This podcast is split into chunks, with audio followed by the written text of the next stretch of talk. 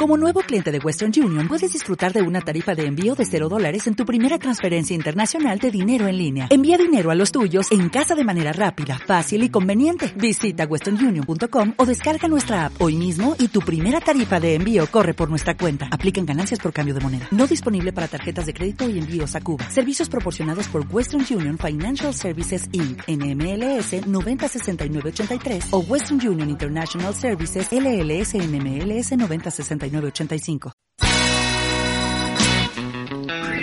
Aquí comienza Filosofía. El magazine de la tarde de CLM Activa Radio. Con Yolanda Laguna.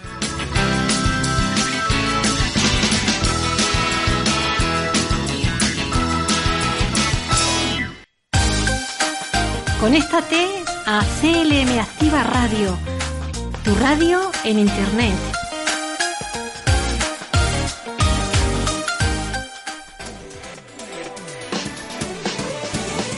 En tu casa, en el coche, en la oficina, en la montaña.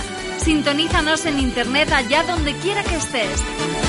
clmactivaradio.es y llévanos siempre en tu bolsillo.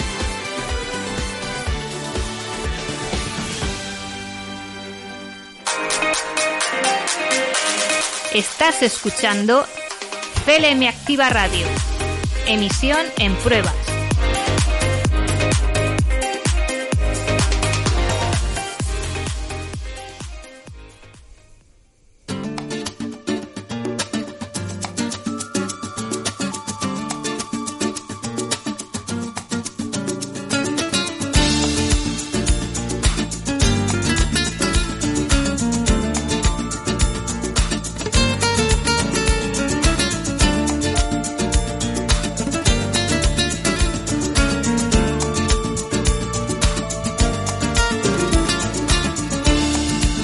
Buenas tardes, filósofos. Hemos pasado ya el Ecuador de la semana y un día más estamos con todos vosotros que nos escogéis cada tarde para estar acompañados de la más completa información, del entretenimiento con calidad, de la mejor música y sobre todo de la radio más social de Castilla-La Mancha, porque estáis escuchando CLM Activa Radio.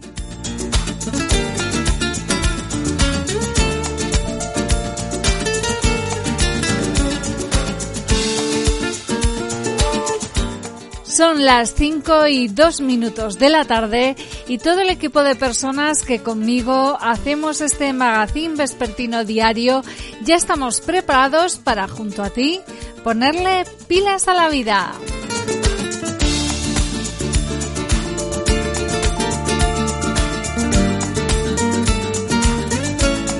¿Te animas a acompañarnos? O mejor dicho, ¿nos dejas que te acompañemos y juntos le pongamos pilas a la vida?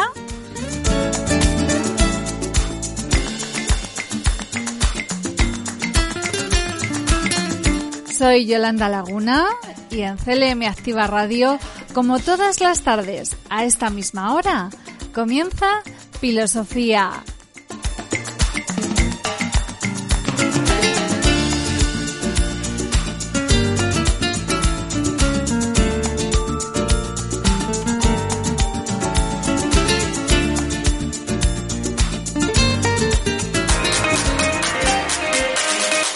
Escuchando CLM Activa Radio.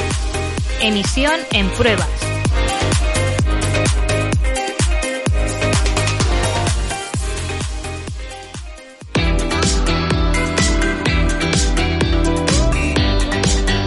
Qué cerquita está ya el fin de semana y es que estamos en ese día que muchos empiezan a llamar jueves. Ya sabéis, mezclando jueves y viernes. Antes de introducirnos en todos los contenidos que hemos elaborado para vosotros, vamos a poner un poco de música. Ya sabéis que una de las noticias de la jornada es el primer día de la era Joe Biden como el líder de la primera potencia mundial. Por esta razón, el primer tema con el que vamos a empezar filosofía es American Life de Madonna.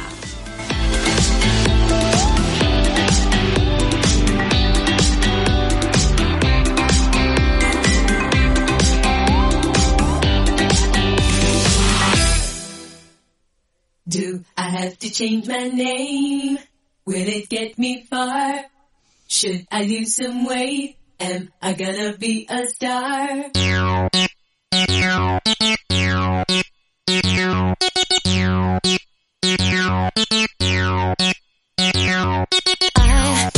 tried to be a boy.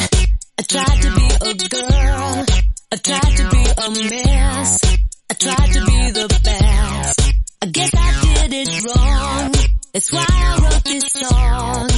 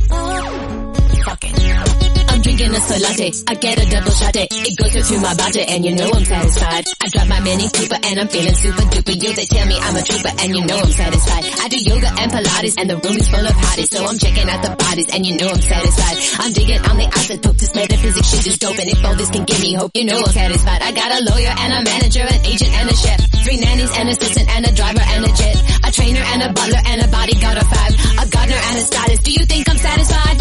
To express my extreme point of view. I'm not a Christian and I'm not a Jew. I'm just living out the American dream and I just realized that nothing is what it seems.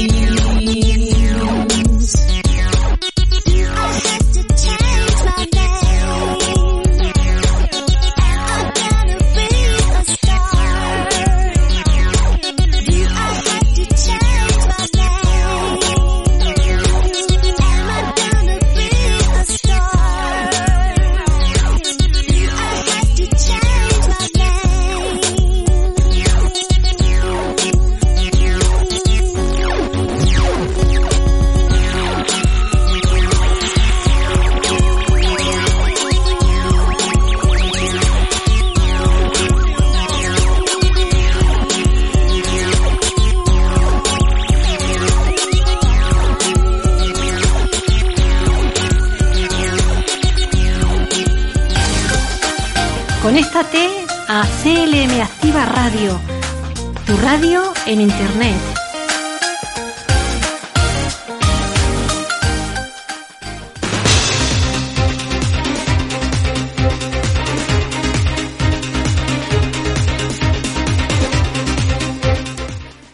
minutos pasan de las 5 de la tarde.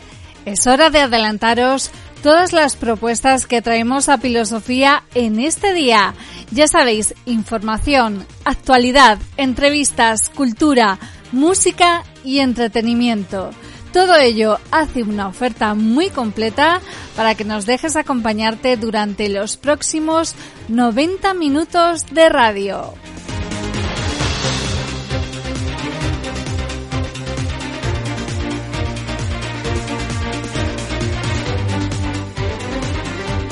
Comenzamos con nuestro sumario, avanzando todos los contenidos que desarrollaremos en el programa de hoy.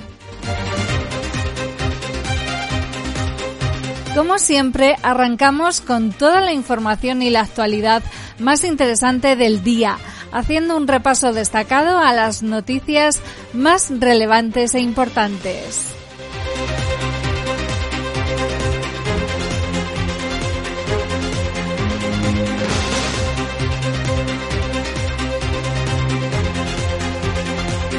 Tras la información llega el tiempo de variedades, en el que hoy, en el que hoy entrevistaremos a Carmen Quintanilla, presidenta nacional de AFAMER, la Asociación de Familias y Mujeres del Medio Rural, además de vicepresidenta de la Unión Europea de Mayores.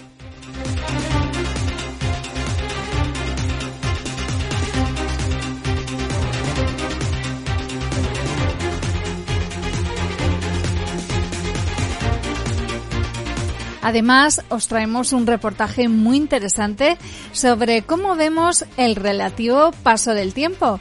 Para unos más rápido, para otros más lento.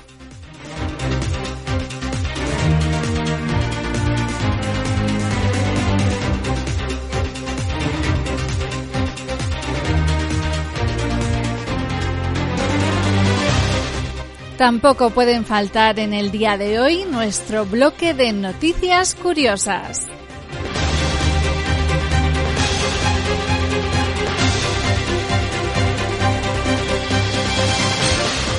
Y todo ello aderezado con un poco de música de ahora y de siempre, música nacional e internacional que nos recargue nuestro ánimo y nuestras pilas para toda la tarde. Y de postre además, os haremos nuestro regalo diario que os entregamos con nuestra frase final.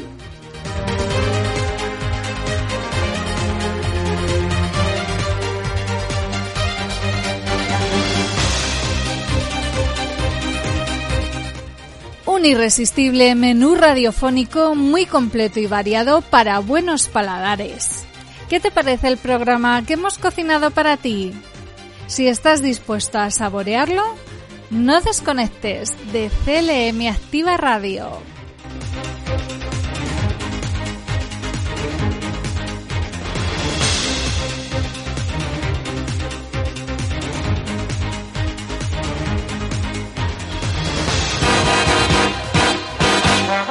Estás escuchando Filosofía, el magazine de la tarde de CLM Activa Radio, con Yolanda Laguna.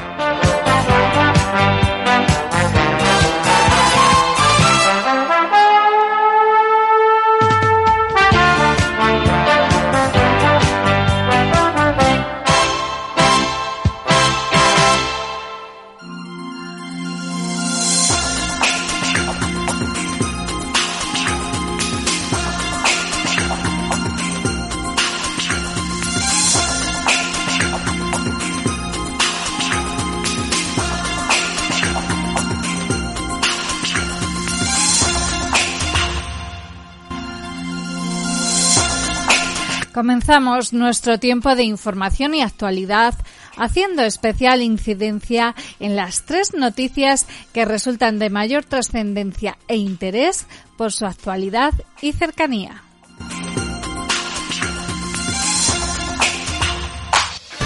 Servicios informativos. CLM Activa Radio. El grupo farmacéutico español Insud Pharma fabricará los viales de la vacuna desarrollada por AstraZeneca y la Universidad de Oxford, encargándose de su llenado y empaquetado. La producción comenzará en la planta de su área industrial Chemo, ubicada en Azuqueca de Henares, en Guadalajara, el próximo mes de febrero.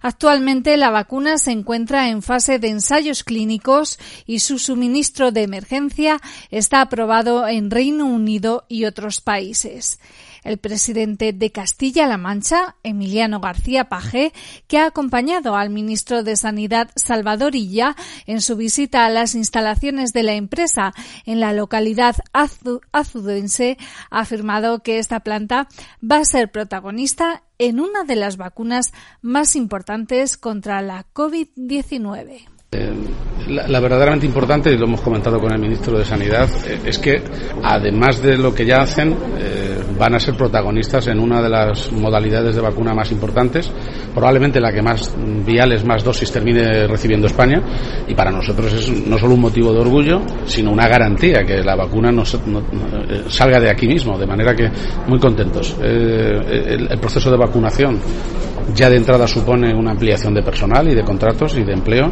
y una perspectiva de ampliación de la propia empresa, de manera que, sinceramente, muy, contento.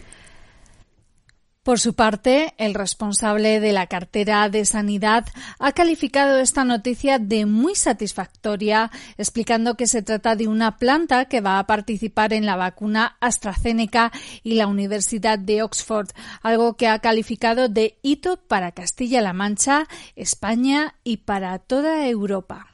Una planta que va a participar en el proceso de fabricación de la vacuna de la Universidad de Oxford y AstraZeneca es una más de las plantas de nuestro territorio español que va a participar en fabricación de vacunas, va a participar concretamente en la fase de fill and finish, la fase final, y esto es un hito. Es un hito muy importante pues para España, para Castilla-La Mancha y para toda Europa. ¿no? Y hemos estado con, con la dirección de la planta, con la dirección de la compañía, hemos repasado también los calendarios de fabricación y de entregas. Bueno, yo la verdad es que me llevo una impresión muy, muy positiva, ¿no? Y aprovecho para agradecer el trabajo inmenso que está haciendo todo el mundo, todo el mundo, ¿no? Todo el personal sanitario, todo el personal de investigación, también todo el personal, en este caso, de, de empresas, ¿no? De la empresa Pharma para, para conseguir este gran reto que es vacunar con seguridad y eficacia lo antes posible a un número muy importante de ciudadanos españoles y europeos. Servicios informativos. CLM Activa Radio. Insud Pharma es una compañía con una trayectoria de más de 40 años dedicada al desarrollo, investigación de medicamentos y principios activos que cuenta con un total de seis plantas en nuestro país y emplea a más de 6.000 personas en todo el mundo. En España, Insud Pharma tiene dos plantas en Azuqueca de Henares, una en Alcalá de Henares y tres en León. Tiene más de 2.200 empleados en España, de los cuales alrededor de 825 trabajan en las plantas de Castilla-La Mancha. Chemo es una de las empresas con más trabajadores de Azuqueca de Henares, con más de 600 empleos directos y 800 indirectos.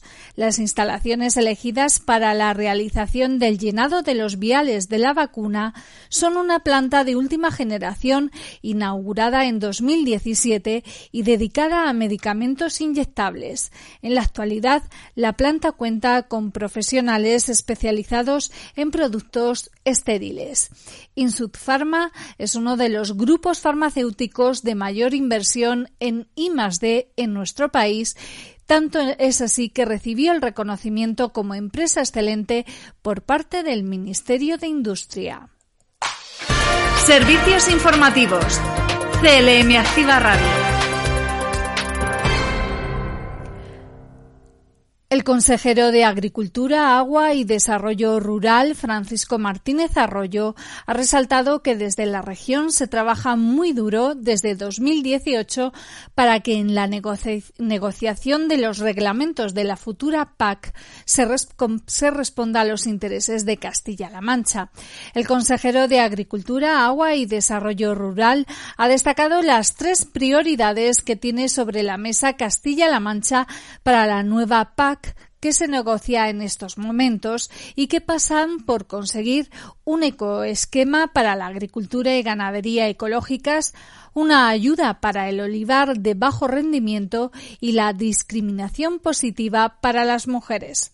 El consejero ha participado en el Consejo Consultivo de Política Agrícola para Asuntos Comunitarios, celebrada por videoconferencia y convocada por el Ministerio de Agricultura, Pesca y Alimentación, un encuentro en el que Castilla-La Mancha ha trasladado su postura de cara a la negociación de los reglamentos de la nueva PAC, acompañado por la directora general de Agricultura y Ganadería, Cruz Ponce, Francisco Martínez Arroyo ha desgranado uno a uno los tres retos regionales. Así, desde el Gobierno regional se defiende la existencia de un ecoesquema para la agricultura y ganadería ecológicas. Apoyo también al olivar de bajo rendimiento, el más importante en Castilla-La Mancha, que requiere de una ayuda especial porque, según ha explicado, necesita de apoyo adicional para ser rentable en el futuro. En este sentido, se estima que en la nueva PAC se puedan dirigir fondos a este modelo productivo. En tercer lugar, Castilla-La Mancha apuesta por dar prioridad a la discriminación positiva para que las jóvenes que quieran incorporarse a la agricultura o la ganadería cuenten con un 5% más de ayudas. La PAC es una política muy importante para Castilla-La Mancha que queda también reflejada desde la perspectiva de nivel de recursos. Así, desde el 1 de enero al 31 de diciembre de 2020 se destinaron a agricultores y ganaderos y desarrollo de los pueblos un total de 1.037 millones de euros. De este total, 846 millones fueron dentro del primer pilar de la PAC para agricultores, ganaderos e industria agroalimentaria como ayudas directas y el resto 230 millones de euros aproximadamente se inyectaron en políticas de desarrollo rural. Servicios informativos. CLM Activa Radio. El próximo sábado 23 de enero, la Archidiócesis de Toledo celebrará a su santo patrón San Ildefonso. Con tal ocasión, el arzobispo don Francisco Cerro Chávez presidirá a las 12 del mediodía en la catedral la solemne misa estacional, en la que anunciará los preparativos para la conmemoración del octavo centenario del comienzo de la construcción de la catedral. Asimismo, en la ceremonia impartirá la bendición apostólica y realizará la ostensión de la reliquia del santo para que pueda ser venerada por los fieles, tras lo cual la depositará en la capilla de la descensión donde permanecerá para favorecer la, veneración y oración de los fieles. Todos estos actos se celebrarán aplicando las medidas y restricciones que la actual situación sanitaria ha obligado a adoptar pensando en el bien común. Según considera el Cabildo, los actos de conmemoración serán una gran oportunidad para conocer el significado religioso de la catedral, pero también la oportunidad para canalizar con toda la sociedad la recuperación cultural y económica de la ciudad.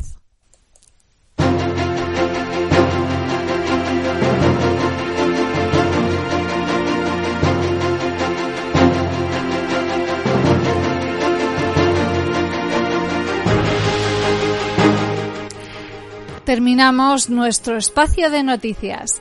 Hasta aquí todo lo que ha dado de sí la actualidad informativa en este día. Les emplazamos a seguir informados con nosotros en próximas ediciones de informativos en CLM Activa Radio. Ya sabéis que nuestro compañero Javier Rodríguez a la una del mediodía nos cuenta pormenorizadamente todas las noticias de Castilla-La Mancha.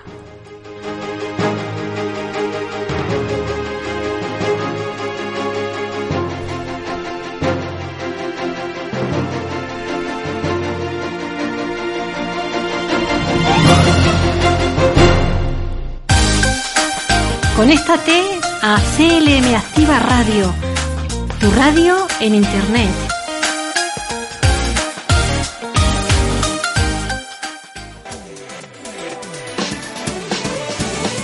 En tu casa, en el coche, en la oficina, en la montaña.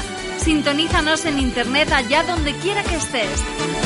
CLMActivaradio.es y llévanos siempre en tu bolsillo.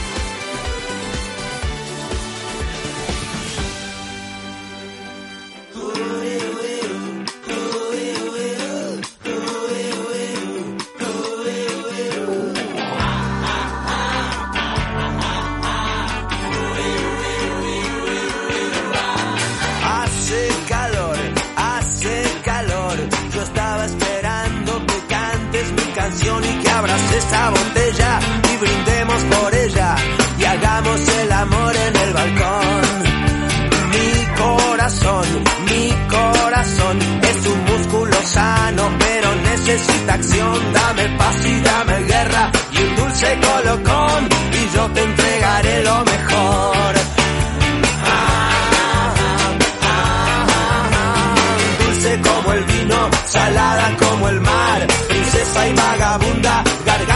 profunda, sálvame de esta soledad.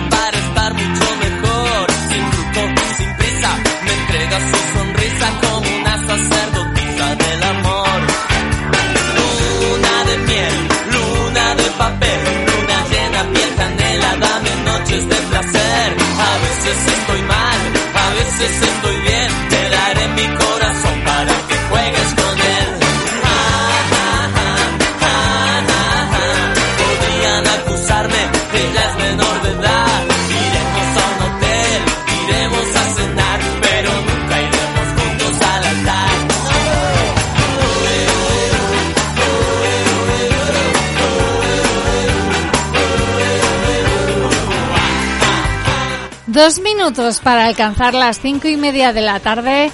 Hemos escuchado a los Rodríguez y Coquemaya con mucho mejor.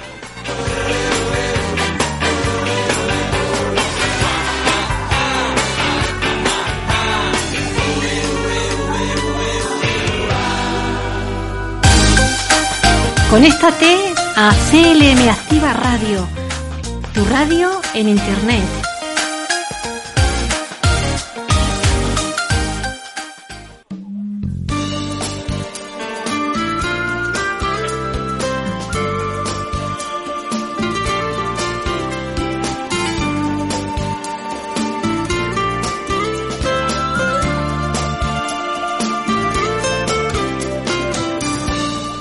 Seguimos aquí en nuestro programa en Filosofía, el arte de ponerle pilas a la vida y es nuestro tiempo de entrevistas.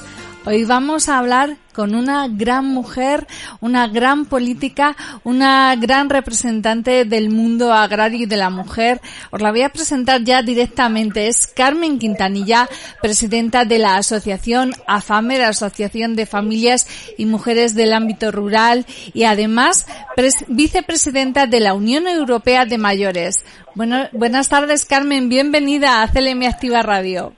Pues estoy encantada estar contigo, Yolanda, y con, por supuesto en ese magnífico medio de comunicación como es CLM Activa Radio. Y bueno, muchísimas gracias por vuestra invitación. Buenas tardes a todos los radioyentes.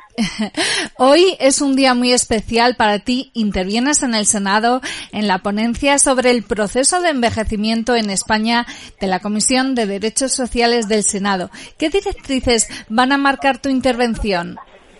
Bueno, pues sí, efectivamente, hoy estaré esta tarde en el Senado y bueno, es muy bonito para mí volver a la Cámara Alta porque no en vano, bueno, durante 20 años Torquetas ha sido diputada y senadora y para mí, bueno, pues esos años de servicio a España y a la ciudadanía y a mis paisanos, a, mis, a mis vecinos, pues ha sido, bueno, muy importante en mi vida, ¿no? Y volver al Senado y venir indiscutiblemente en mi calidad de vicepresidenta de la Unión Europea de Mayores y como presidenta nacional de FAMED, pues efectivamente voy, va a marcar una, una, una, una, una comparecencia donde voy a poner en valor la importancia de envejecer.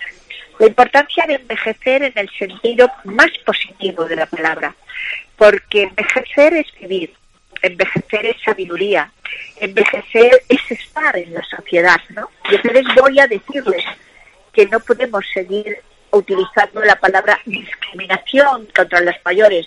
Hoy, desgraciadamente, tenemos un tercio de la población que tiene 45, 50, 55 años, 60, 65 y, no puede, y han perdido su puesto de trabajo y no pueden volver a recolocarse porque la edad es discriminatorio para poder tener un empleo. O, por ejemplo, voy a hablar de lo que significa pues lo, el, maltrato a los mayores a nivel institucional y a nivel familiar también. Y es importante que se diga y que se modifique el Código Penal. Pero también voy a hablar de lo importante que significa envejecer, ¿no? Y de cómo hay una generación que hoy tiene 60, 65 años, 70 y que quiere estar en la sociedad y que quiere participar desde el ámbito político, desde el ámbito social y del ámbito económico. Que la, que la edad del carnet de identidad no significa apartarnos de todo lo que significa la participación de las personas con una determinada edad. Yo quiero decir un poco lo que dijo en su día Isma Bergman, que fue director y guionista de cine, como bien conoce sueco, ¿no? Y él dijo algo muy importante. Envejecer es como escalar una gran montaña.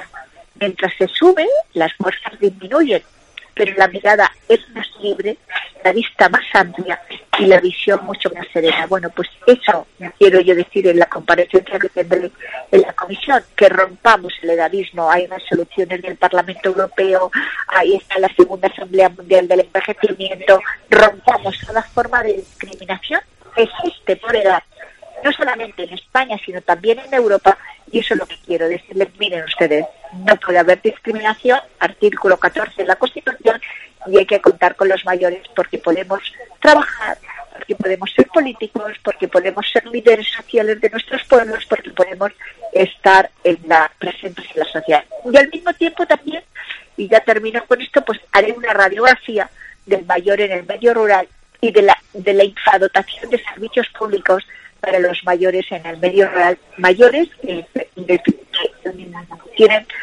más posibilidades de tener menos envejecimiento activo y que tenemos que mirar tenemos que mirar hacia el mundo rural porque después de esta pandemia mirar al mundo rural. Es mirar a un mundo que tiene muchas posibilidades y oportunidades. Ajá.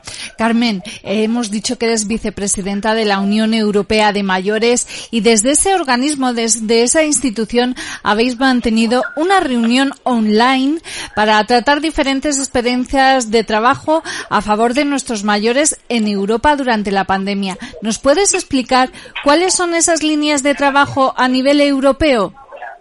Pues sí, mira, en esas líneas de trabajo a nivel europeo hemos hablado de la soledad crónica, en Europa mm, viven millones de mayores, ¿no? Y además eh, los datos que tenemos es que entre los años 2015 y el año 2050 la proporción de población de más de 60 años en el mundo pasará de 900 millones de personas mayores a 2.000 millones de personas mayores, casi un 22% de la población. Y si nos fijamos en España, pues mm, tengo que dar el dato de que en el año 2002 éramos 6.980.000 personas mayores de 65 años y en el año 2020 somos 9.280.000 personas. Por lo tanto, mm, veremos cómo España será un país muy envejecido en el año 2050, pero también Europa, porque Europa perderá casi 40 millones de habitantes. Ahí el debate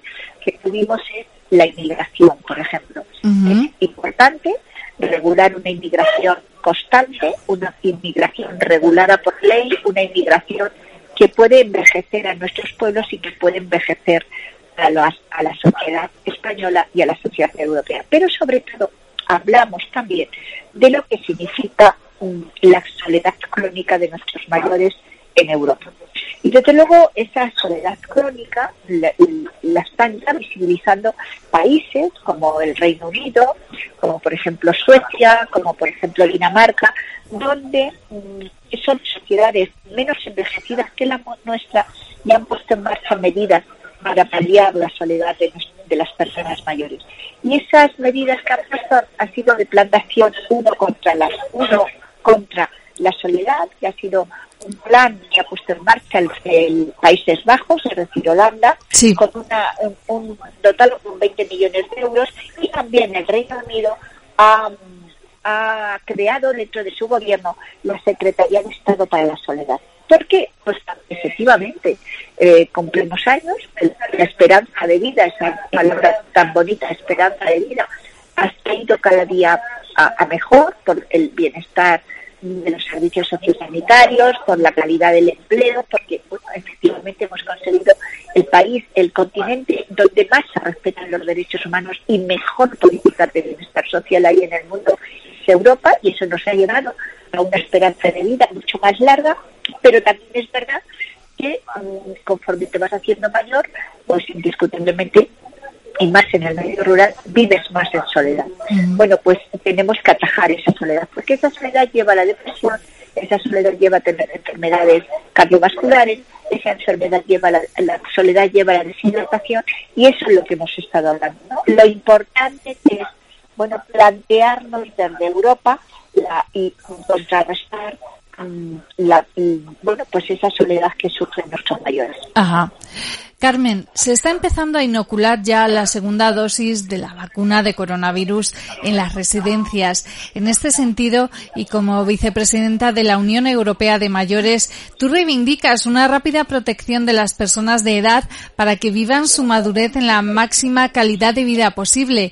¿Qué valoración haces de la campaña de vacunación del coronavirus? Bueno, yo creo que estamos empezando a ver con esta vacuna la luz al final del túnel. Y estamos empezando, a pesar de la terrible tragedia que supuso esta pandemia y que todavía no hemos visto los efectos impredecibles que va a tener, porque efectivamente afectará al empleo, afectará a la calidad de vida de muchas personas, afectará también a, pues, al bienestar de la sociedad, ¿no? Y por lo tanto, yo creo que estamos en una crisis no solamente sanitaria, sino también social y también, como no podía ser de otra manera, una crisis humanitaria sin precedentes en el mundo.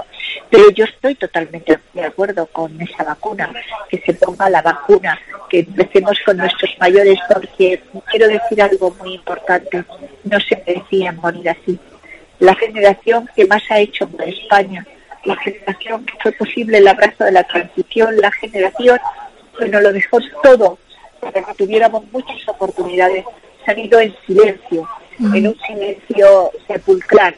Y yo creo que no se merecía morir así, con lo, cual- con lo cual, bienvenida la vacuna, bienvenida esa vacuna que se ponga mucho más deprisa para que podamos llegar inmediatamente a una inmunización total de la sociedad y podamos recuperar indiscutiblemente el empleo, el bienestar sobre todo la que nuestra sociedad avance hacia mejores dotes de, de bueno, pues de, de una gran sociedad que tiene que, estar presente en la sociedad no solamente española, sino de todo el mundo. Por lo tanto, bienvenida a la vacuna y la vacuna es buena para todos.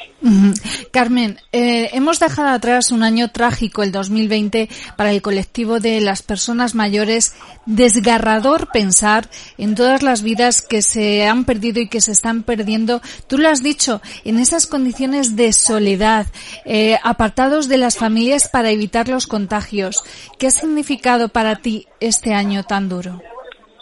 Pues ha sido muy duro, muy duro porque desde el primer momento tuvimos que coger el teléfono, las presidentas de FAMER de toda España, a gente que nos llamaba para pedirnos que les ayudáramos. Conductores de ambulancia, conductores de taxi, conductores de, de servicios públicos que tenían que recoger en sus casas a mayores, en los pueblos de España, a personas mayores que tenían la neumonía bilateral, que se estaban muriendo, que estaban afectados por el coronavirus, que no tenían cómo protegerse. Y nosotras ahí pues nos pusimos manos en la obra y tuvimos la gran suerte de que las mujeres sacaron de sus arcones aquellas sábanas de, de hilo y aquellas sábanas de algodón que habían llevado a la dote y se empezaron, se pusieron a hacer mascarillas por toda España, de norte a sur y de este a oeste, que indiscutiblemente donábamos a aquellas personas que las necesitaban, como también eran los cuidadores de las residencias, de las pequeñas residencias de la sociedad rural de los pueblos de España. Afortunadamente, después de esto, tuvimos la suerte de que varias empresas españolas empezaron a donarnos telas del TNT, el famoso TNT, Sí. la tela que- que- de protección, la que establecía el Ministerio de Sanidad, más e hilos, y bueno, hemos sido capaces de hacer 500.000 mascarillas en toda España, ¿no? Y Se bueno, dice pues, pronto, me- medio, sí, medio, medio, millón mi- de mascarillas. medio millón.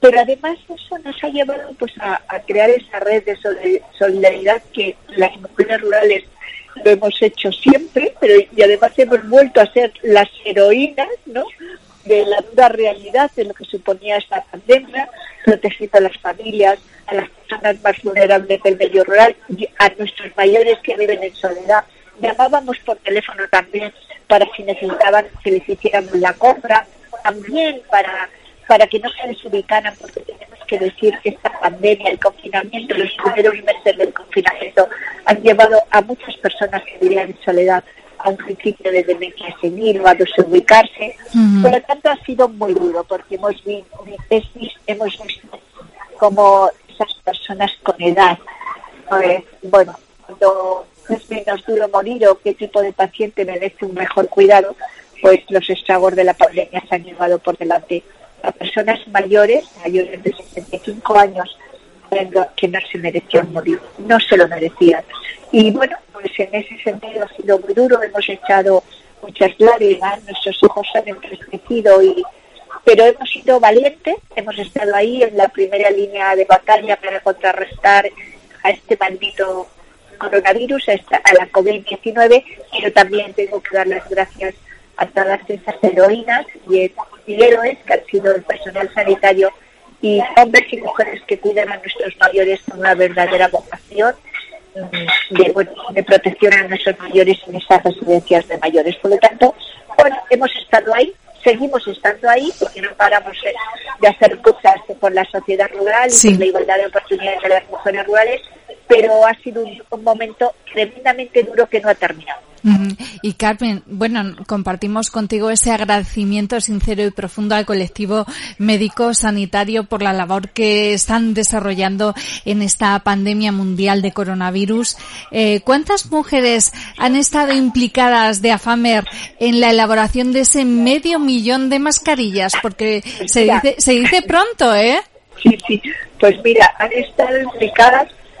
Yo además, fíjate, todavía tenemos mascarillas, es decir, que en algún centro de mayores que necesiten nos las pueden pedir y se las mandaríamos. Porque, Sí. bueno, todavía tenemos algunas poquitas ya, pero tenemos algunas sin repartir. Hemos repartido por toda España. Bueno, pues imagínate, 17 presidentas de las 17 comunidades autónomas y luego en cada pueblo pues ponle, yo qué sé, eh, en cada, en, en cada, perdón, en cada provincia, pues yo qué sé, si por ejemplo nosotros en Ciudad Real tenemos 80 pueblos en que existe AFAMER, pues igual en el resto de España y tenemos mm, asociadas a AFAMER 190.000 mujeres, pues ya te puedes imaginar la red. Y Fíjate lo que pasaba. Yo, yo mandaba las telas, bueno, Sí. las empresas que nos las telas las mandaban directa, las mandaban directamente a las presidentas de AFAMER de cada comunidad autónoma Sí. ellas las, las cortaban, eh, las presidentas, y luego se repartía la tela cortada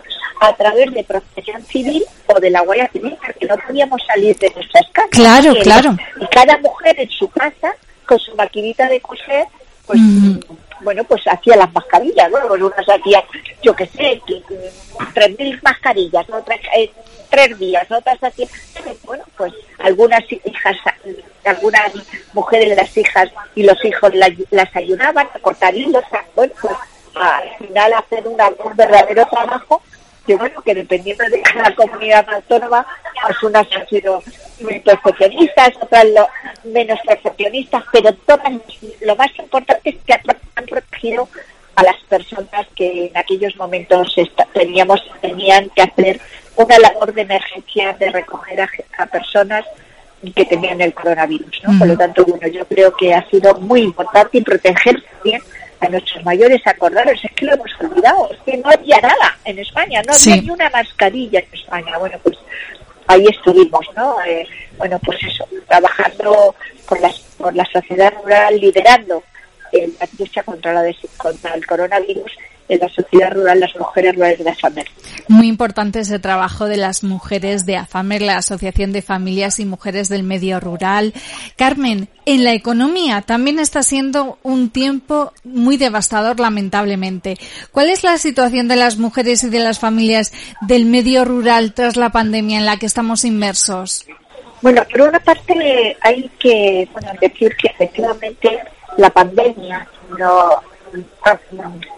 ha hecho mirar hacia el mundo rural, ¿no? Entonces, por lo tanto, ahí yo creo que, que también hay que sacar algo positivo, siempre hay que sacar cosas positivas del, del bueno de las situaciones de, de crisis que se producen en el mundo, porque las situaciones de crisis también tienen un lado positivo. Por lo tanto, hay una mirada hacia lo rural, una mirada hacia lo rural, porque la sociedad en general se da cuenta que gracias a los agricultores, a los ganaderos, a los apicultores, a todos los que los que en el medio rural producen alimentos, la seguridad alimentaria se ha, se, la han tenido las familias españolas, ¿no? Por lo tanto, hay una mirada a lo rural en ese sentido.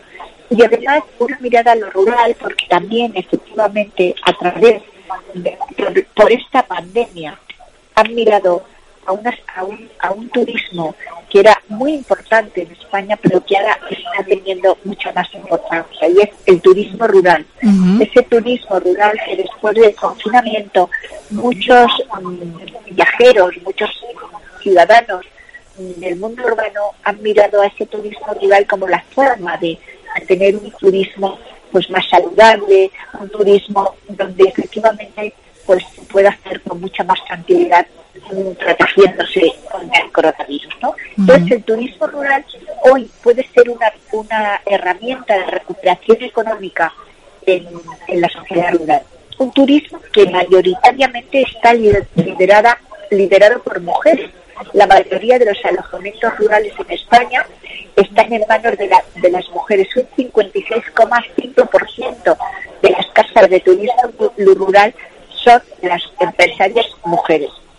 Y por lo tanto, eh, ese entorno ¿no? sin natural, sin aglomeraciones, es una manera de, hacer turismo y que yo espero que siga potenciándose como hasta los, después del confinamiento que llamabas y todas las casas de turismo rural afortunadamente tenían un 6% de ocupabilidad. Pero también es verdad, y no podemos engañarnos, que el, el- la desolación de, de- de la pandemia del coronavirus también ha llevado a nuestros agricultores y a nuestros ganaderos a tener, mm, bueno, sus precios no solamente no han bajado, sino que, que, que no, no pueden tener un precio mucho más alto como consecuencia de la falta de poder adquisitivo que ha perdido la sociedad española.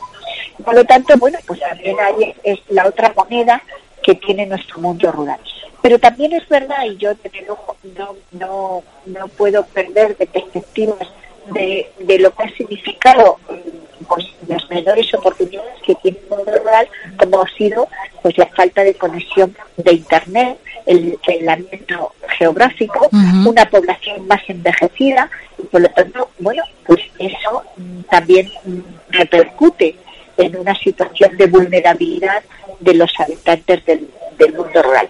Y también no lo puedo olvidar cómo indiscutiblemente el, el COVID amplía la brecha laboral, es decir, eh, el paro femenino no ha dejado de crecer en el año 2020. Sí. La tasa es la más alta de hace tres años y la distancia con, lo- con los hombres es de casi cuatro puntos, ¿no? Y eso también afecta en el mundo rural, porque no podemos olvidar que el sector de la hostelería, el sector de los servicios, el sector, hay sectores están también en el mundo rural y esos sectores hoy desgraciadamente han perdido mucho poder adquisitivo, por lo tanto ese desempleo va a afectar también al mundo rural, está afectando al mundo rural. Y yo además quiero decir algo muy importante y es que, Sí. bueno, pues desgraciadamente el paro ahí está, es decir, existe una clara brecha de género en el entorno rural, la tasa de ocupación de los hombres en el medio rural es del 51,9% y la de las mujeres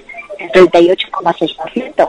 Bueno, ese, ese, esos puntos hoy son una realidad y Sí. sigue perdiendo empleo en el medio rural. Pero bueno, yo mm, espero que cuando que, nos recuperemos esta tercera ola, cuando tengamos la vacuna todo el mundo puesta, pues indiscutiblemente el turismo rural, el turismo gastronómico, el turismo de nuestro patrimonio histórico y cultural, el- eso se vaya a fomentar con mucha más fuerza y pues, recuperemos la fuerza económica de nuestro medio rural, porque no podemos olvidar que las crisis económicas que hemos tenido hasta ahora, y esta es una crisis económica, social, sanitaria sin precedentes en, en España, pues mm, en esas crisis económicas anteriores, perdón, el medio rural se ha mantenido mucho mejor, ha, cre- ha crecido menos, pero no ha tenido una crisis tan fuerte como en el medio urbano. Yo espero que también el medio rural se recupere de mucha más rapidez, porque las crisis el medio rural les aguanta mejor. Carmen, has hablado del turismo rural, de cómo se incrementó eh, después de la primera ola. Eh, quería añadirte no solamente el turismo, sino que muchas personas vieron una oportunidad de regresar a las raíces y se compraron una adquirieron una segunda vivienda o se plantearon cambiar de estilo de vida, trasladarse de la ciudad al medio rural para eh, llevar una vida más saludable y un estilo de vida más armónico, más acorde. Pues efectivamente, Yolanda. Y además ahí es una oportunidad que no podemos perder, la rehabilitación de las viviendas en el mundo rural. Eh, no solamente mm, en estos momentos ya los, las agencias inmobiliarias nos dicen que no hay viviendas en el medio rural, viviendas que se puedan vender, que se puedan sí que se puedan rehabilitar, pero que se puedan vender porque muchas de ellas necesitan una buena rehabilitación, porque muchas de esas personas que, han- que están mirando al mundo rural como la oportunidad de que a través del teletrabajo puedan vivir eh, en, una- en un, en un entorno saludable, en un entorno sin aglomeraciones, como he dicho antes, en un entorno que les dé la posibilidad trabajar a través del teletrabajo y al mismo tiempo tener una calidad de vida muy buena que existe en el medio rural, también tenemos que aprovechar esa oportunidad para hacer una buena política de rehabilitación de viviendas y poner en marcha un plan renove de rehabilitación de viviendas en el medio rural. Esta es una oportunidad que hay que establecer, que hay que hacer,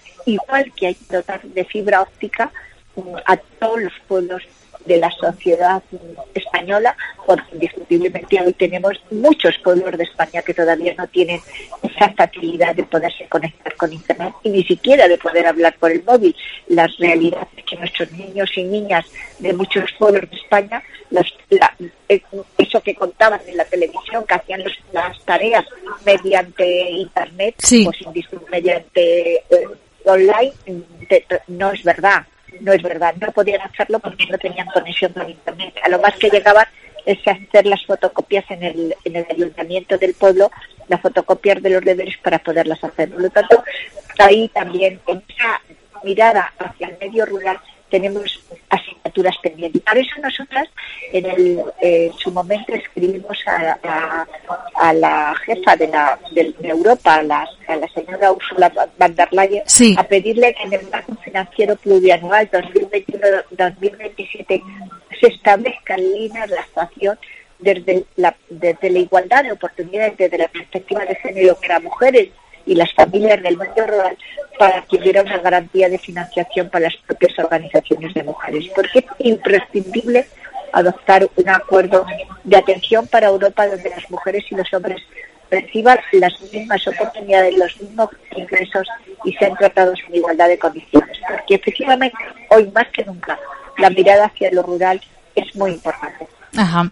Carmen, déjame que te haga una última pregunta muy importante porque seguimos en, lo- en parece mentira, en los tiempos en los que estamos seguimos hablando de mujeres víctimas de la violencia machista que fallecen a causa pues de los malos tratos que reciben desde AFAMER. Realizáis una importante labor de acompañamiento, de sensibilización, de concienciación para erradicar esta lacra. Además, también firmáis acuerdos con empresas que apoyen económicamente a las mujeres emprendedoras. ¿Nos puedes desa- eh, desarrollar un poco eh, cuál es vuestra línea de trabajo en este sentido? Bueno, nosotros acabamos de firmar un convenio con una gran empresa, estamos muy contentas porque ha sido a través de un proyecto que hemos presentado a la Fundación y que ha sido muy valorado, hemos firmado un convenio con Endesa, en donde tenemos en ese convenio que hemos firmado con Endesa, que se va a hacer en territorios Endesa, como por ejemplo Cataluña, como por ejemplo Aragón, Extremadura, Andalucía, Madrid, en ese, en ese, en ese, en ese convenio lo que vamos a hacer es llevar la formación online, llevar la formación en las nuevas tecnologías. A, to- a todos los hombres y mujeres, ahí estamos hablando de familias, de la sociedad rural del territorio y también vamos a poner en marcha en la pequeña y mediana empresa rural eh, vamos a poner en marcha el e-commerce, la venta online y todo lo que todo lo que rodea esa venta online y la formación de, ese, de esa pequeña y mediana empresa que muchas de ellas están dirigidas por mujeres y que queremos que sean competitivas con otras empresas del medio urbano de la misma categoría de pequeña y mediana empresa. Ese es un, un convenio fantástico que ha tenido, que bueno, pues yo creo que se va a desarrollar durante todo este año y que yo espero que demos un paso hacia adelante en esta importancia de la digitalización del medio rural.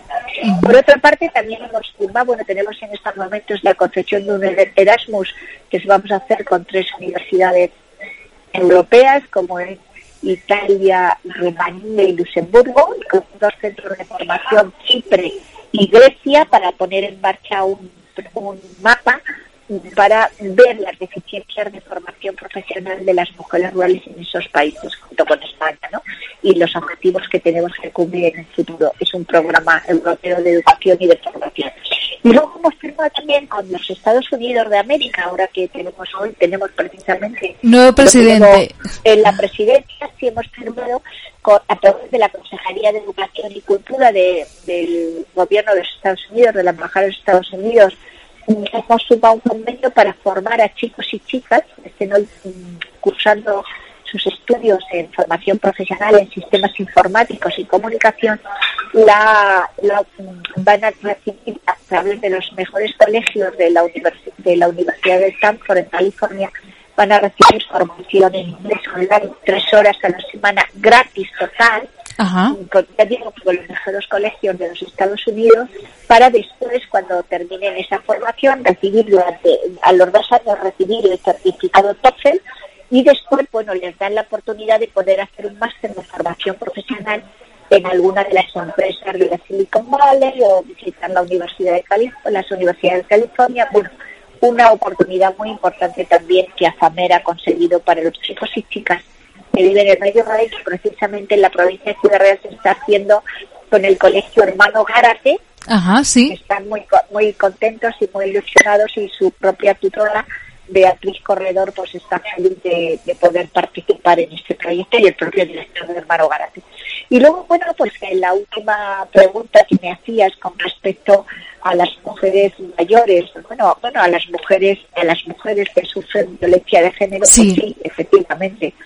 Desgraciadamente, bueno, pues tengo que decir que de las 45 mujeres fallecidas este año, 11 ellas, 11 de ellas vivían en el medio rural, no habían presentado denuncia y 20 de ellas eran mayores de 50 años. Y eso, bueno, pues es una tragedia. La tragedia del maltrato, la tragedia de la muerte en manos de su maltratador y que afortunadamente tenemos una sociedad que el 92% de la sociedad española está en contra de la violencia de género. Afortunadamente estamos en una región que está muy bien dotada en centros de la mujer, de asesoramiento a las mujeres víctimas de violencia de género.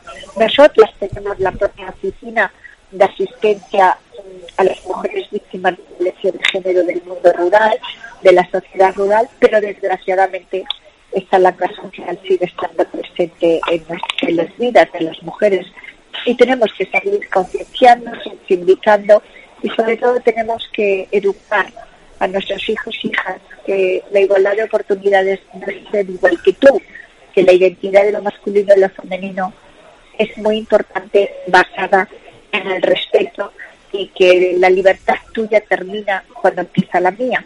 Y eso es algo que hay que seguir fomentando y que desde luego el- la violencia contra las mujeres es una lacra social que no nos podemos permitir porque, bueno, esas personas pierden su vida.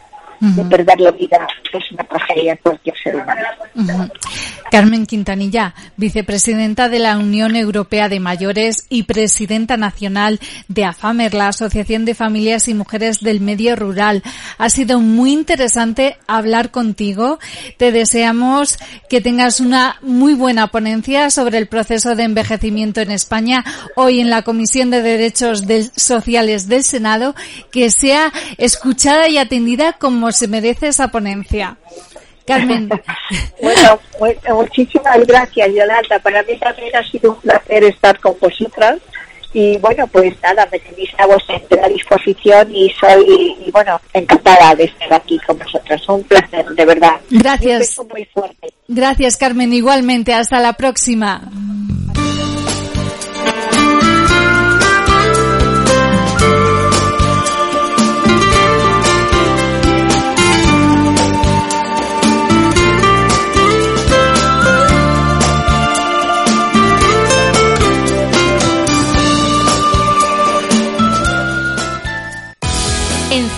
Activa Radio nos preocupamos por la sociedad castellano-manchega y aquí le damos voz. De lunes a viernes, de 12 a 1 del mediodía, escucha Social Activa, una ventana abierta donde los colectivos castellano-manchegos nos contarán su día a día, logros y acontecimientos más destacados. CLM Activa Radio, la radio más social de Castilla-La Mancha. Estás escuchando Filosofía, el magazine de la tarde de CLM Activa Radio,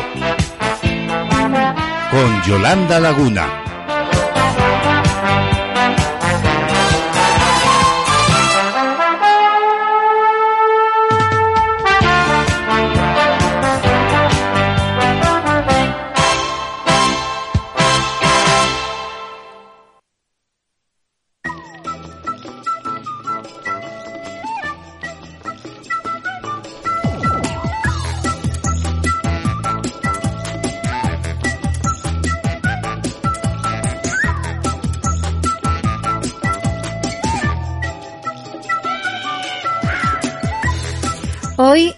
Nuestra sección de noticias curiosas, reales, increíbles y sorprendentes, os contamos que ha caído una nevada idílica en el desierto del Sáhara. La irrupción del frío ha desplomado la temperatura en el desierto hasta los 3 grados bajo cero. Se trata de tan solo la cuarta nevada en los últimos 40 años. El fotógrafo Karim Buchetata ha obtenido las imágenes que se han hecho virales.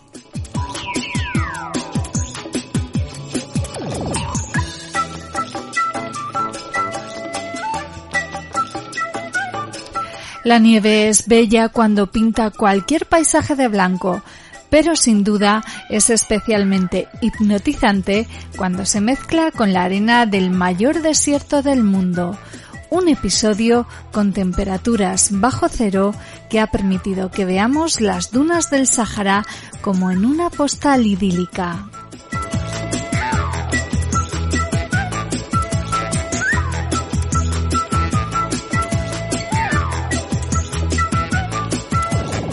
Las imágenes que están dando la vuelta al mundo las obtuvo el fotógrafo argelino Karim Buchetata en la ciudad de Ain Sefra, en la provincia de Naama, la región que se encuentra a alrededor de mil metros sobre el nivel del mar y está envuelta por las montañas de Atlas, es conocida como la Puerta del Desierto.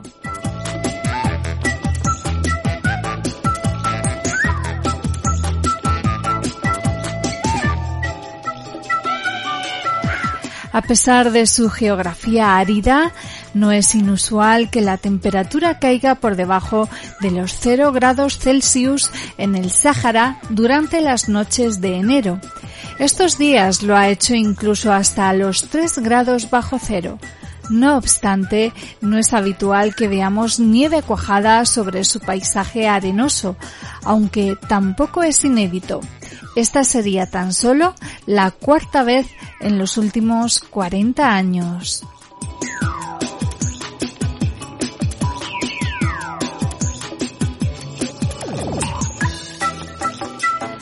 Al otro lado del Mar Rojo también han visto nevar en los últimos días. Los lugareños de la zona de Tetabuk, en Arabia Saudita, fueron testigos de unas nevadas que hacía años no se producían, según el sitio web oficial de la agencia de prensa saudí SPA.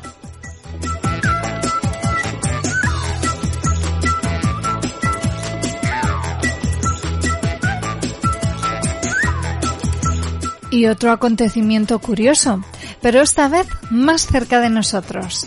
Se trata de un luminoso y estruendoso meteoro que ha cruzado el cielo de España y dejando espectaculares imágenes. Las cámaras del Meteo Spyfly y algunas particulares dieron fe del paso de ese resplandor.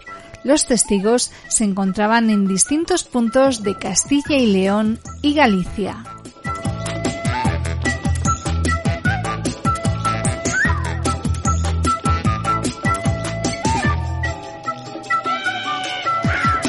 Numerosas personas han avistado de madrugada un haz de luz entre naranja y verde que podría ser de un meteorito. Los testigos se encontraban en distintos puntos de la comarca leonesa del Bierzo, principalmente en Ponferrada y Camponaraya y otros lugares de Castilla y León.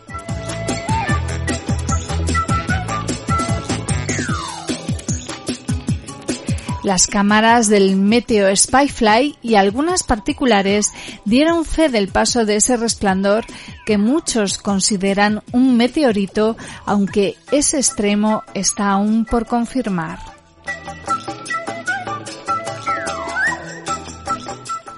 Al parecer, en su discurrir por el cielo español produjo un estruendo y que también fue avistado en Galicia, norte de Portugal y otras provincias de Castilla y León, concretamente en Ávila.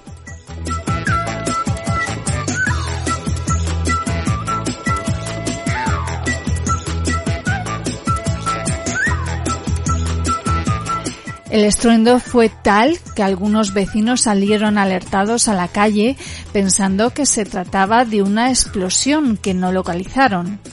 El Servicio Regional de Emergencias 112 ha informado a través de un tuit de que entre la 1 y 36 y la 1 y 42 de la madrugada han recibido varios avisos desde Camponaraya y Ponferrada en León y desde Palacios de Goda en Ávila informando de un resplandor y una posterior explosión que podría tratarse de un meteorito.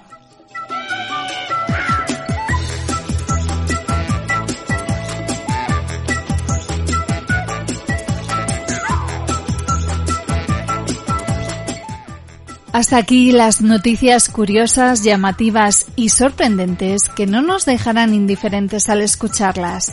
El próximo día volvemos con más de ellas para dar un toque ameno y diferente a la actualidad que nos rodea.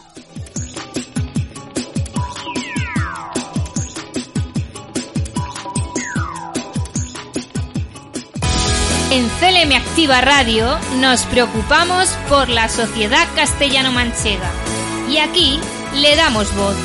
De lunes a viernes, de 12 a 1 del mediodía, escucha Social Activa, una ventana abierta donde los colectivos castellano-manchegos nos contarán su día a día, logros y acontecimientos más destacados. CLM Activa Radio, la radio más social de Castilla-La Mancha.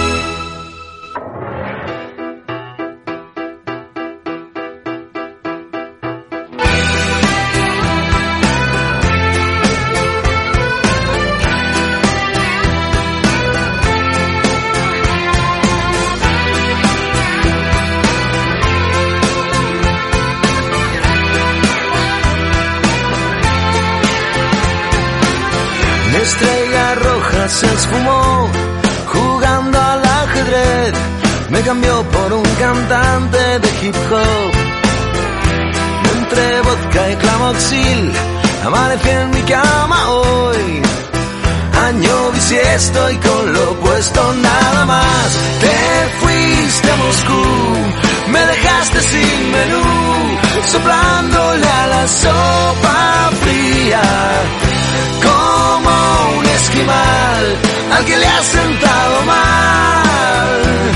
la sopa fría. Mi sentido y mi común, que antes se llevaban bien, se dijeron hasta luego, nunca más. Aproveché para escapar entre tanta estupidez y me dieron carnavales sin volver a casa. Te fuiste a Moscú, me dejaste sin menú, soplándole a la sopa fría, como un esquimal al que le ha sentado mal la sopa fría. Y ahora me bebo el mar en este charco no pie. Y brindo con caviar para que vuelvas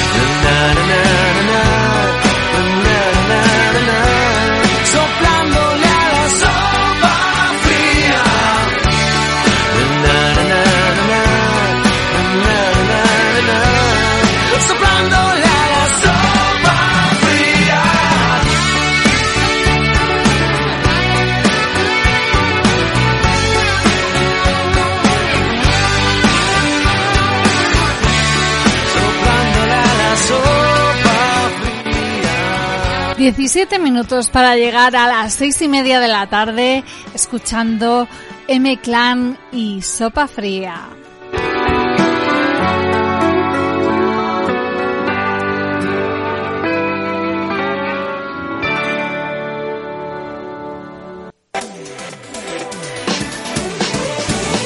En tu casa, en el coche, en la oficina, en la montaña.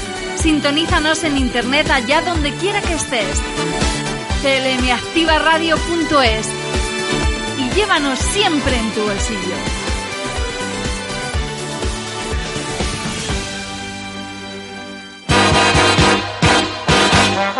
Estás escuchando Filosofía,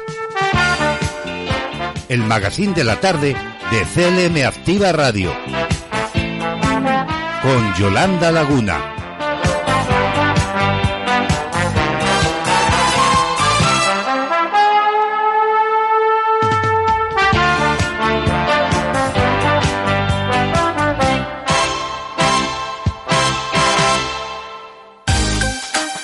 Conéctate a CLM Activa Radio, tu radio en Internet.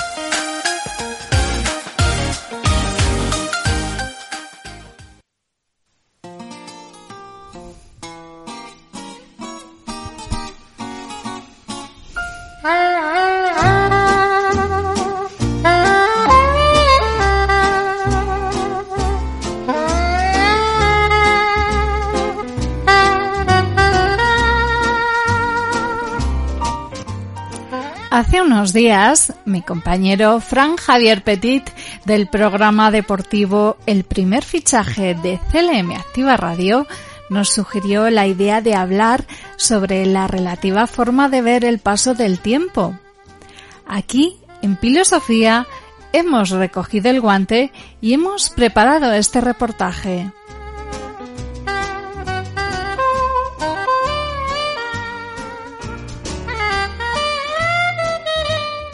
Una de las grandes obsesiones del mundo contemporáneo es el tiempo.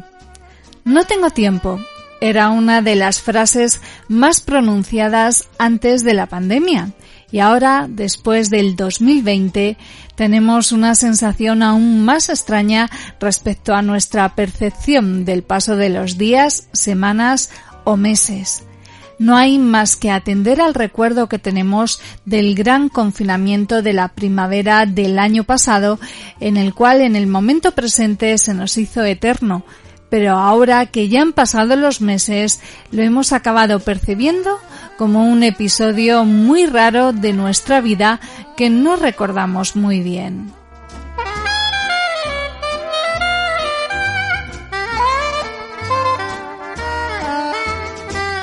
¿Por qué? Cuantos más años cumplimos, más rápido parece que pasa el tiempo. Parecía que hacía poco tiempo estábamos en la escuela o en la universidad recibiendo clases y de repente un día nos levantamos y ya tenemos más de 30 años. Aunque evidentemente en épocas en las que no nos encontramos muy bien de ánimo o estamos enfermos, la sensación temporal tiende a ralentizarse, al final el balance que podemos hacer es que efectivamente se ha pasado volando.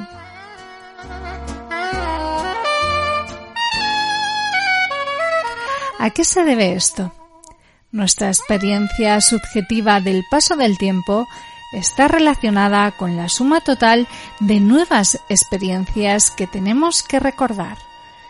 Se han ofrecido infinidad de explicaciones para entender este curioso fenómeno subjetivo que sin duda parece compartido. Una de las últimas es la de Lorenzo Eiro, psicólogo neoyorquino en Psychology Today, quien establece una distinción en relación a la edad del sujeto que experimenta ese paso del tiempo. Soeiro dice que cuando somos jóvenes, nuestras circunstancias tienden a parecer únicas o más especiales, de ahí que los niños tengan recuerdos mucho más específicos, asegura.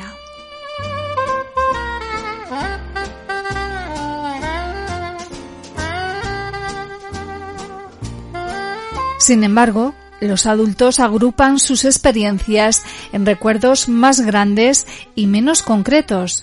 Es decir, los niños o adolescentes atienden más a un cúmulo de detalles que las personas más mayores, quienes tienden a agruparlos en una especie de pack.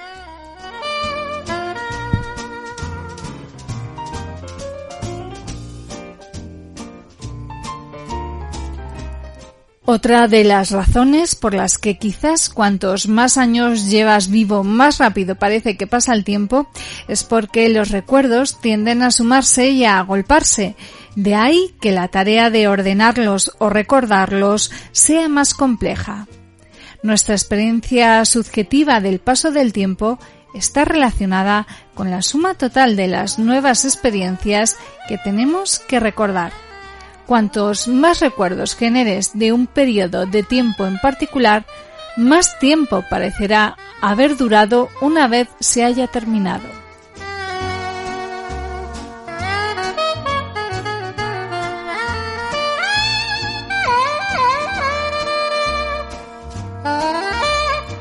Cuando somos más pequeños, nuestra capacidad cognitiva está en plena expansión, al igual que nuestras experiencias. Conocemos a infinidad de personas, nos aprendemos sus nombres, vamos a la escuela donde nos enseñan a descubrir el mundo y aprender todo lo necesario para funcionar en la sociedad, hacemos amigos y vemos por primera vez sitios únicos como el mar o las montañas de vacaciones. Cognitivamente estamos preparados y diseñados para absorber toda esa información de pequeños. Nuestros cerebros están creciendo, haciendo nuevas conexiones neuronales, absorbiendo los estímulos a los que estamos expuestos, asegura Soeiro. La infancia puede durar poco tiempo, pero con toda esa información nueva para procesar, se percibirá como un periodo muy largo en retrospectiva.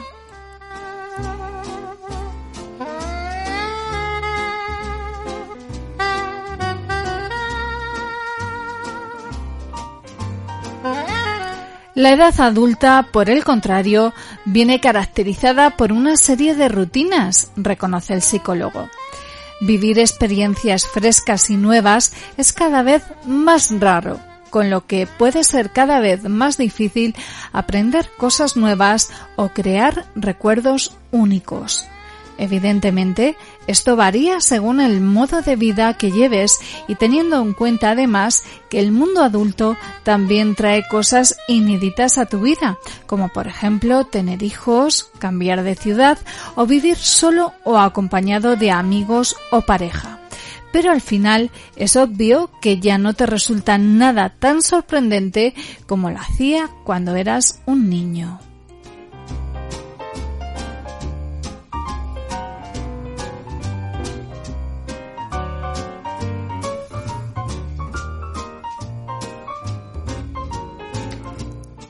Pero más allá de la psicología, la ciencia más pura como es la lógica y las matemáticas, tiene otra explicación para la sensación de que cuanto más vives, más rápido se te pasa el tiempo.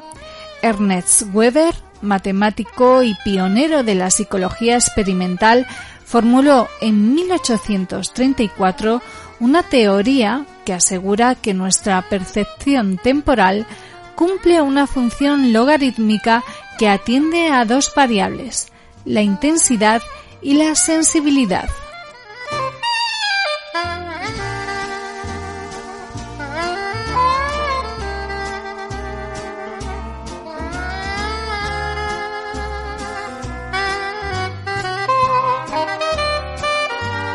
La conclusión es que cuando llevamos muy pocos años de vida sobre la Tierra, parece que hemos vivido un sinfín de experiencias pero a medida que ese número de años crece, tendemos a equivocarnos respecto a su verdadera duración. Por tanto, experimentamos los años más deprisa a medida que envejecemos y sumamos más y más.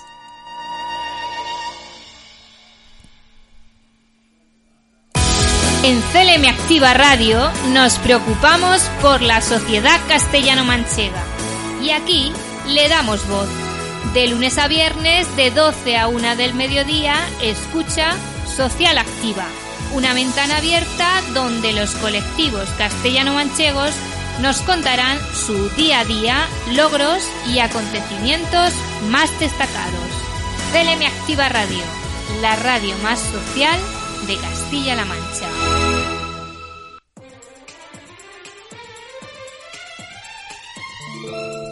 Pues cuando faltan seis minutos para alcanzar las seis y media de la tarde, en este día gris y lluvioso, es un buen momento para escuchar a Lighthouse Family con Rainclad.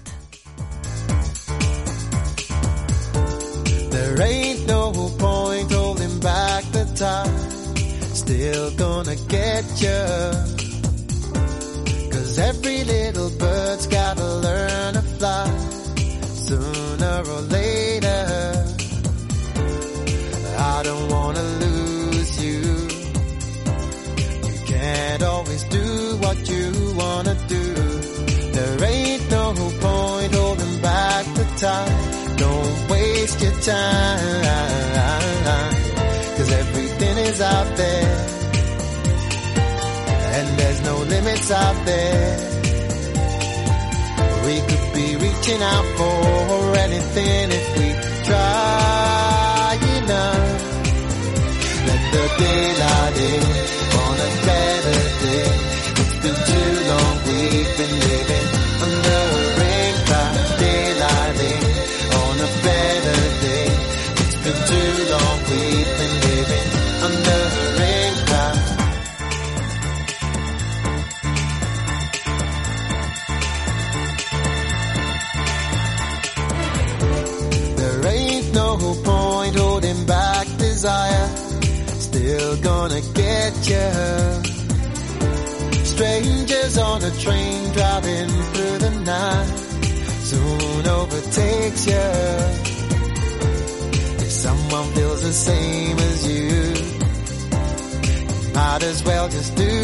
you wanna do.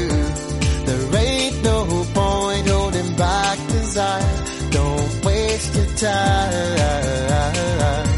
Cause everything is out there. And there's no limits out there. We could be reaching out for anything if we try enough.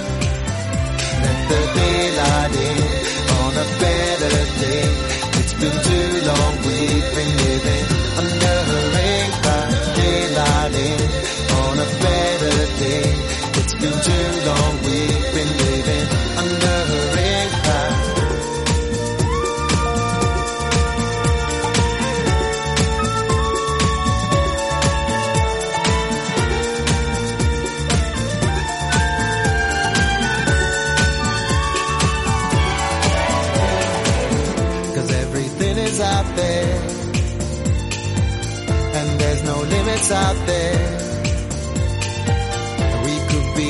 Reaching out for anything if we try enough. Let the daylight in on a better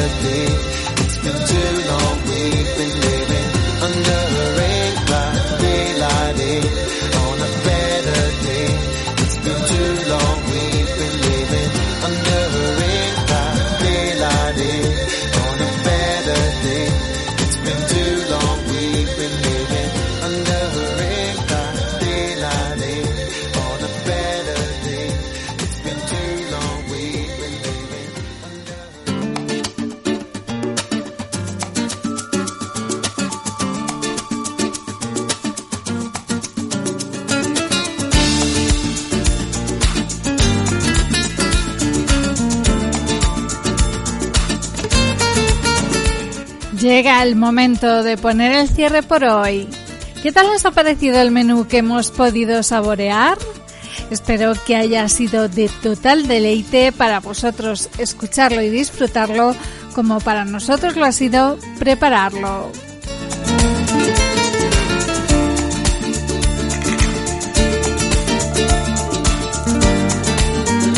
Antes de marcharme, os quiero dejar mi regalo diario en una frase. Hoy dice, Nuestra mayor gloria no está en no caer nunca, sino en levantarnos cada vez que caemos.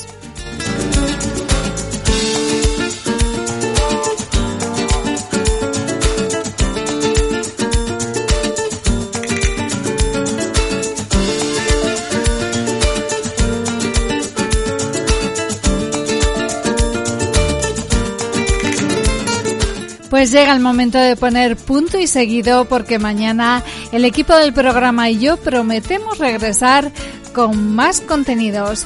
Ahora te pedimos que no desconectes, quédate con nosotros porque la programación continúa en CLM Activa Radio. Gracias por estar ahí.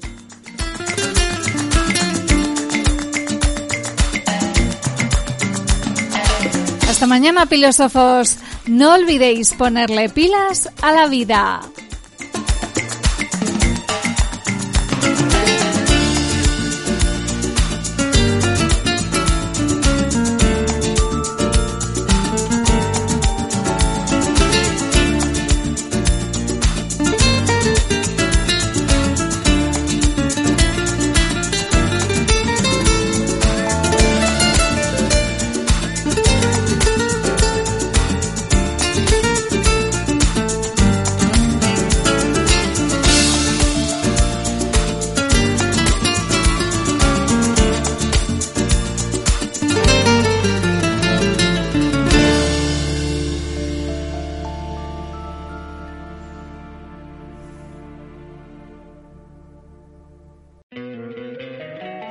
Encantaría tener 100 dólares extra en tu bolsillo?